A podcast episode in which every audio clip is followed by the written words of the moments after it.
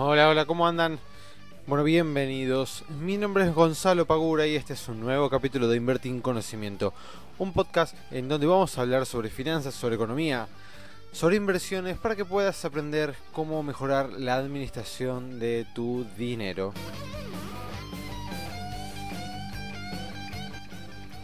Muy buenas tardes, muy buenos días, muy buenas noches. Bienvenidos, amigas y amigos de Invertir en Conocimiento. ¿Cómo están? Bueno, para aquellos que no me conocen, mi nombre es Gonzalo Pagura y este es el podcast número 46. Es el episodio 46. Ya estamos en noviembre y dentro de pocos, sí, poco tiempo, ahora en enero, este podcast va a cumplir un año de edad, ni más ni menos, lo cual es un montón realmente.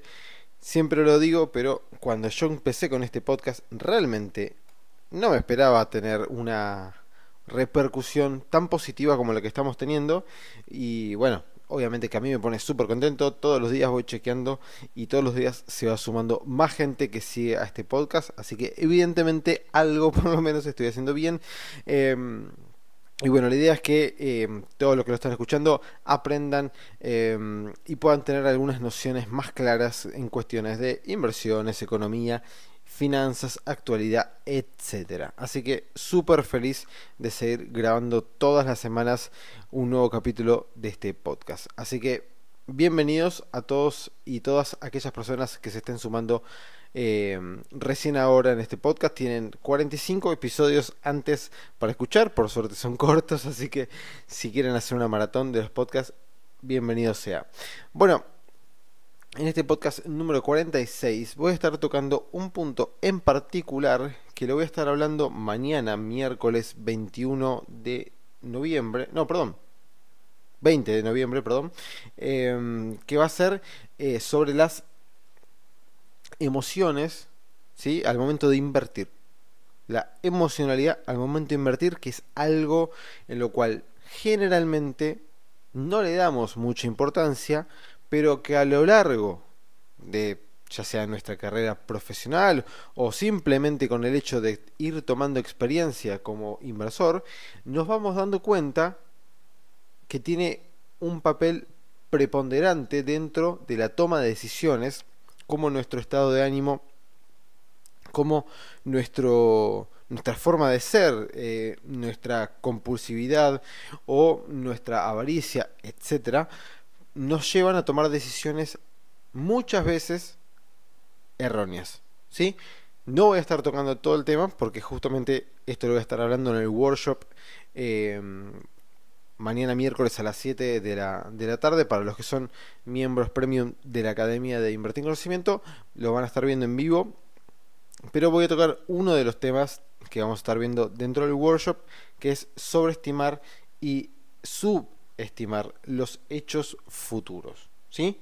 Pero, como siempre, vamos a hacer una breve introducción a lo que fueron algunos acontecimientos eh, de actualidad, ¿sí? más que nada de, este, de coyuntura argentina y algunas cuestiones mundiales.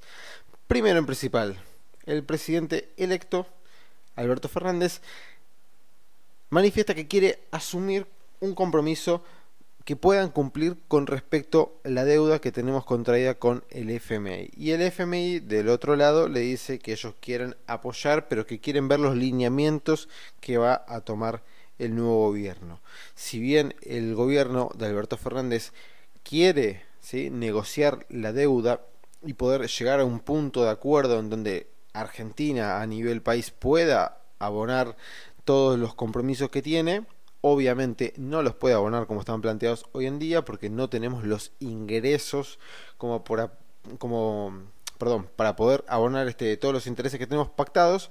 Entonces necesitamos sí o sí que esa deuda sea negociada y ver de qué manera se puede llegar a pagar tanto el capital más los intereses, obviamente. Eh, así que bueno, va a ser una, una negociación bastante ardua pero que si llega a buen puerto y llegamos a una negociación acorde, nos puede llegar a solucionar bastantes problemas, por lo menos en el corto plazo. ¿sí? Eh, algo que me preocupa bastante es el tema de que en Brasil están diciendo que se viene una devaluación del real bastante importante. Eh, si esto pasa, a nosotros nos va a afectar. ¿Por qué nos puede llegar a afectar una devaluación de la moneda brasileña? Bueno, básicamente porque Brasil es uno de nuestros principales países em, a nivel comercio. Si ustedes imagínense, si Brasil devalúa, cada vez que, que Brasil devaluó, nosotros tarde o temprano tuvimos que salir a devaluar. Siempre. ¿Por qué? Porque si no nos volvemos muy caros para Brasil. Y si nos volvemos muy caros, ¿qué es lo que pasa? Van y compran en otro lado, como cualquier país del mundo. Esto es así. Entonces, ¿Por qué se devalúan las monedas? Bueno, para ganar competitividad en ciertos casos. No siempre, pero en ciertos casos se devalúan, ya sea o porque el mercado así este, lo, lo quiere, o a veces a nivel país se toma la decisión de devaluar para volverse más competitivo. Hace unos años atrás, no me puedo acordar ahora exactamente qué año tendría que buscarlo, pero Suiza en su momento devaluó a propósito para justamente ser más competitivo. Em, no, hacía falta que lo haga, eh, digamos, a nivel reservas de, su banco central, pero tuvo que devaluar su moneda para volverse más competitivo. Bueno, si Brasil ahora toma la decisión de empezar a devaluar su, moneda, el real, a nosotros esto nos va a golpear y quizás, muy probablemente, em, le ponga más presión al tipo de cambio argentino. Si bien hoy en 63 pesos por lo que se puede llegar a entender el tipo de cambio eh, real ya está bastante competitivo y hasta se podría llegar a decir caro, ¿sí? porque siempre se trata de buscar lo que es el punto eh, de equilibrio del tipo de cambio. Si bien es muy difícil de establecer cuál puede llegar a ser un punto de equilibrio del tipo de cambio, siempre se intenta eh, descubrirlo, por decirlo de alguna manera, o establecerlo. Bueno, si Brasil, si Brasil devalúa, muy probablemente esto le haga tener una fuerte presión al tipo de cambio este, del peso argentino y quizás llegamos a tener alguna que otra devaluación en un futuro de corto plazo. Vamos a ver qué es lo que sucede con esto, vamos a ver cómo actúa Brasil y cuánto es lo que devalúa. Si hace falta que nosotros devaluemos para no perder competitividad con los brasileros o no. ¿sí? Esto lo vamos a ver, pero ya les digo, evidentemente, y se está hablando mucho de que Brasil va a devaluar el real. Em, otra cuestión, un poquito más de color, van a cambiar los billetes, ¿sí? Cuando asuma el nuevo gobierno ya no vamos, o por lo menos eso dijeron, no van a estar más los billetes con animales como los tenemos hoy en día, sino que van a volver los próceres. Este, y se habla también que puede llegar a aparecer Borges o Cortázar. Bueno, esto es un dato más de color, pero ya le voy anticipando que muy probablemente a los billetes nuevos que recién nos estamos acostumbrando, bueno, los van a volver a cambiar y vamos a pasar de vuelta a los próceres de vuelta, esto es un dato totalmente color. En el mercado hoy en día arrancó rojo, arrancó este, bajando, acompañando a la baja que tuvo el día de ayer en el mercado norteamericano las acciones, ¿sí? los ADRs eh, de acciones argentinas en el mercado de Estados Unidos. Bueno, ayer cerraron en rojo, hoy el mercado abre en rojo y sobre la mitad del día y ya hacia el cierre el mercado se da la vuelta, termina en verde, hace que hoy fue un día positivo para lo que es la bolsa argentina. De vuelta sigue con mucha selectividad. Esto hace que em, tengamos un volumen moderado y en ciertas acciones, ¿sí? sobre todo en la parte energética y de bancos. Em, esto sucede mucho porque hasta que no pase la transición no van a entrar grandes volúmenes de dinero en inversiones.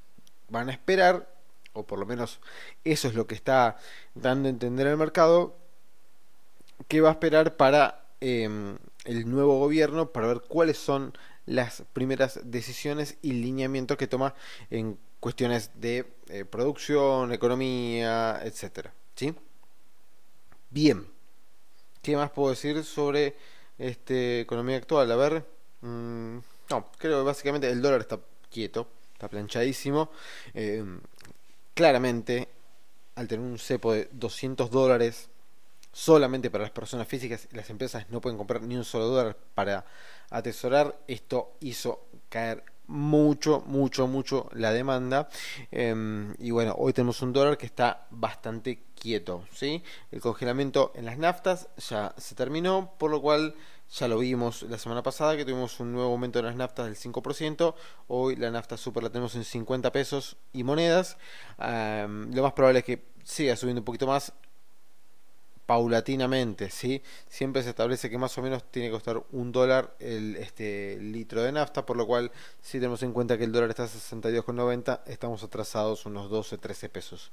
Pero bueno, vamos a ver cómo sigue eso. Este, calculo que lo, harán más paulatinamente para no golpear tan fuertemente al bolsillo y que no tenga que intervenir nuevamente el Estado para frenar nuevos em, aumentos. ¿Sí? Bien, Ahora sí, vamos a meternos de lleno en el tema que nos toca en el día de hoy. Ah, antes que me olvide, ya me estaba olvidando, perdón. Em, el día lunes y miércoles de la semana que viene, si no me equivoco, es 25 y 27. Denme un segundo, ya lo chequeo.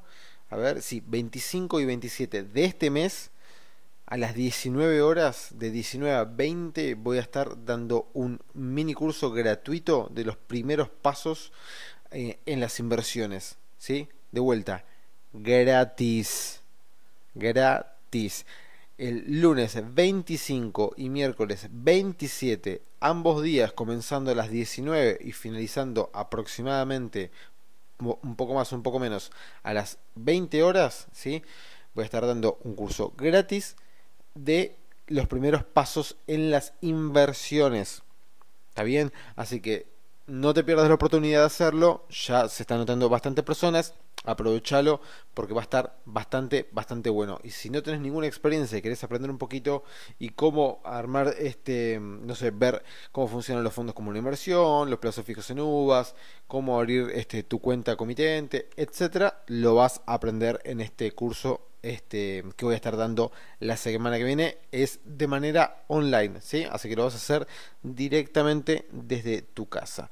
Entra a nuestro Instagram, que es arroba invertir conocimiento, y fíjate que tenés un link en el cual, en nuestra biografía, en el cual vas a poder inscribirte em, dejándonos tu mail para que en el día lunes y miércoles te estemos mandando el link con la, las clases online. ¿Sí? Así que no te lo pierdas, inscríbete ya, ya, ya. Bien, sigamos entonces. Estaba diciendo que voy, voy a hablar entonces sobre eh, un hecho que es el, la sobreestimación y la subestimación de los hechos futuros o acontecimientos que podemos llegar a tener en el mercado. ¿Qué es lo que pasa? Generalmente, o en la gran mayoría de los casos se da que las personas, por una cuestión eh, meramente biológica, ¿sí? o sea, por una cuestión de, de supervivencia, podemos llegar a decir, tendemos a sobreestimar hechos futuros positivos y a subestimar hechos futuros negativos. ¿Qué quiere decir esto? Que siempre creemos, ya ahora metiéndonos a nivel inversiones, siempre creemos que las subas, ¿sí? es decir, cuando las cotizaciones de los activos que estamos invirtiendo comienzan a subir, comienzan a despegar, que esas subas van a ser bastante más importante de lo que realmente pueden llegar a ser y que cuando empiezan a caer los precios de los activos y cuando empiezan a bajar van a ser menos profundas esas bajas de lo que realmente pueden llegar a ser ¿sí? Recuerden, y esto es fundamental, nos lo dijo este, nuestro amigo Keynes, que el mercado puede mantenerse irracional más tiempo del que vos podés mantenerte solvente. ¿Qué quiere decir esto? Que si vos estabas creyendo que el mercado va a subir y comienza a bajar, el mercado puede seguir bajando durante meses si el mercado así lo desea. ¿Qué es el mercado? Es un montón, un conjunto, este, de gente que tenés del otro lado, que vos no la conoces y ellos no te conocen a vos, que toman decisiones como vos también las estás tomando, y que esas decisiones pueden ir muy contrariamente a lo que vos pretendías. Y si todas esas decisiones que no son las tuyas empiezan a vender y vender y vender y vender los activos en los cuales vos estás comprado, vas a estar acumulando pérdida, pérdida durante mucho tiempo y siempre recordá que cuanto más grande sea la pérdida, vas a necesitar mucho más suba de ese activo para recuperar la pérdida. Te digo un ejemplo rápido y súper claro. Suponete que vos compras un activo a, no sé, X acción. ¿sí? Compraste una acción a, supongamos, 100 pesos. Si esa acción pierde el 50% de su valor, ¿cuánto vale? 50 pesos. Fantástico. Vos tenías el activo comprado a 100 pesos, ahora vale 50, es decir, que tenés la mitad del capital que vos tenías al comienzo de la inversión. Hasta ahí estamos perfectamente de acuerdo. Ahora, ¿cuál es el problema? Vos para recuperar esos 100 pesos, o sea, para que el activo vuelva a valer 100 pesos, no necesitas una suba del 50%, necesitas una suba del 100%. De vuelta, compraste a 100, se te fue, cayó hasta 50. Si sube un 50%, que es lo que cayó, que hacen 75 pesos. Todavía te faltan 25 pesos más. Entonces, cuanto más profunda sea la baja, más porcentaje de suba vas a necesitar para recuperar solamente la inversión inicial. Por eso es muy, pero muy importante no dejarnos llevar por la euforia o el pánico generalizado. En ese momento es cuando más atención tenemos que prestar. Si nosotros vemos que el mercado está subiendo y el mercado está eufórico, si la noticia sale en diarios que no son económicos, evidentemente se está hablando demasiado del mercado. ¿sí? Hay una euforia generalizada y ahí es cuando más miedo por decirlo de alguna manera, o más precaución deberíamos tener. En los momentos en el que Doña Rosa, perdón por Doña Rosa, pero cuando Doña Rosa, que nunca en su vida invirtió en acciones, que no sabe ni siquiera lo que son y está comprando acciones, evidentemente está comprando gente que no tiene ningún tipo de conocimiento, por lo cual está comprando sin fundamento. Si está comprando sin fundamento, el nivel de precios está subiendo también sin fundamento. Entonces vos no sigas comprando ese activo porque lo están inflando por demás de lo que realmente vale. A la inversa, cuando lo hacen caer de precio por debajo de su nivel este, real, ¿sí? que después podemos llegar a hablar cuánto vale un activo, etcétera, etcétera. Bueno, evidentemente lo están matando por demás.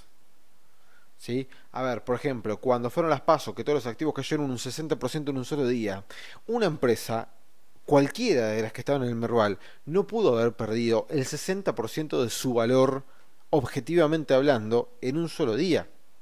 Porque ustedes recuerdan que el valor que tiene una acción es la representación de las estimaciones de los flujos futuros de fondo que va a tener esa empresa. Entonces, si vos me decís, che, eh, Banco Macro perdió el 60% de su valor en un solo día, bueno, ¿y por qué? ¿Los balances se desplomaron? ¿Tuvieron pérdidas multimillonarias? ¿Hubo un acontecimiento fundamental dentro de la empresa que hizo perder tanta plata? No, fue solamente porque ganó este, en las pasos Alberto Fernández. Bueno, no. ¿Sí? Hay un pánico generalizado en el cual nosotros no tenemos que caer.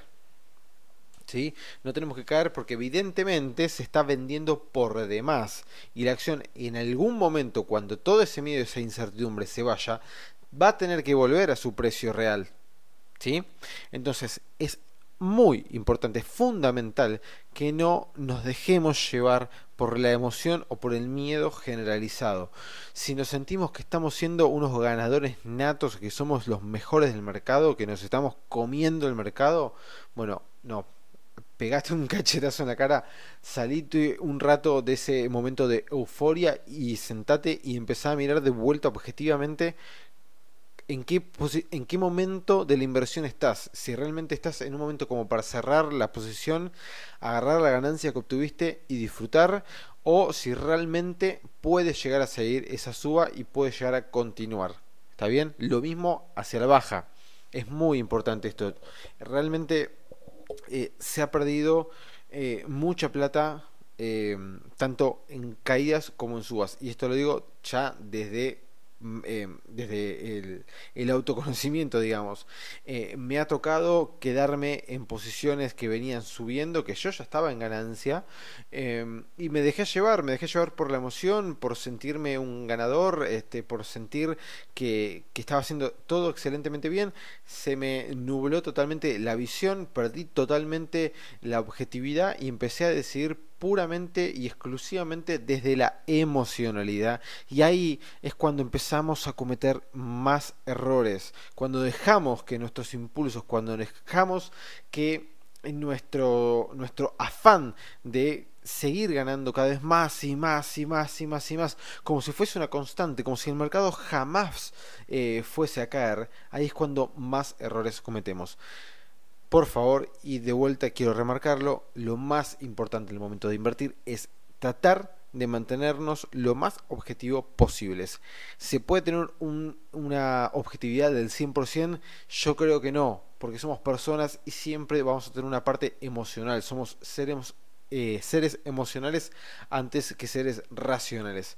Por lo cual siempre va a haber una parte de emocionalidad en nuestras decisiones. Pero cuando estemos en un em, momento realmente muy eufórico o de mucho pánico, tratemos de hacernos a un costado, eh, evaluemos de vuelta la situación y a raíz de la nueva evaluación empecemos a tomar esas decisiones. Amigos y amigas, les agradezco infinitamente que estén del otro lado escuchando y siguiendo este podcast.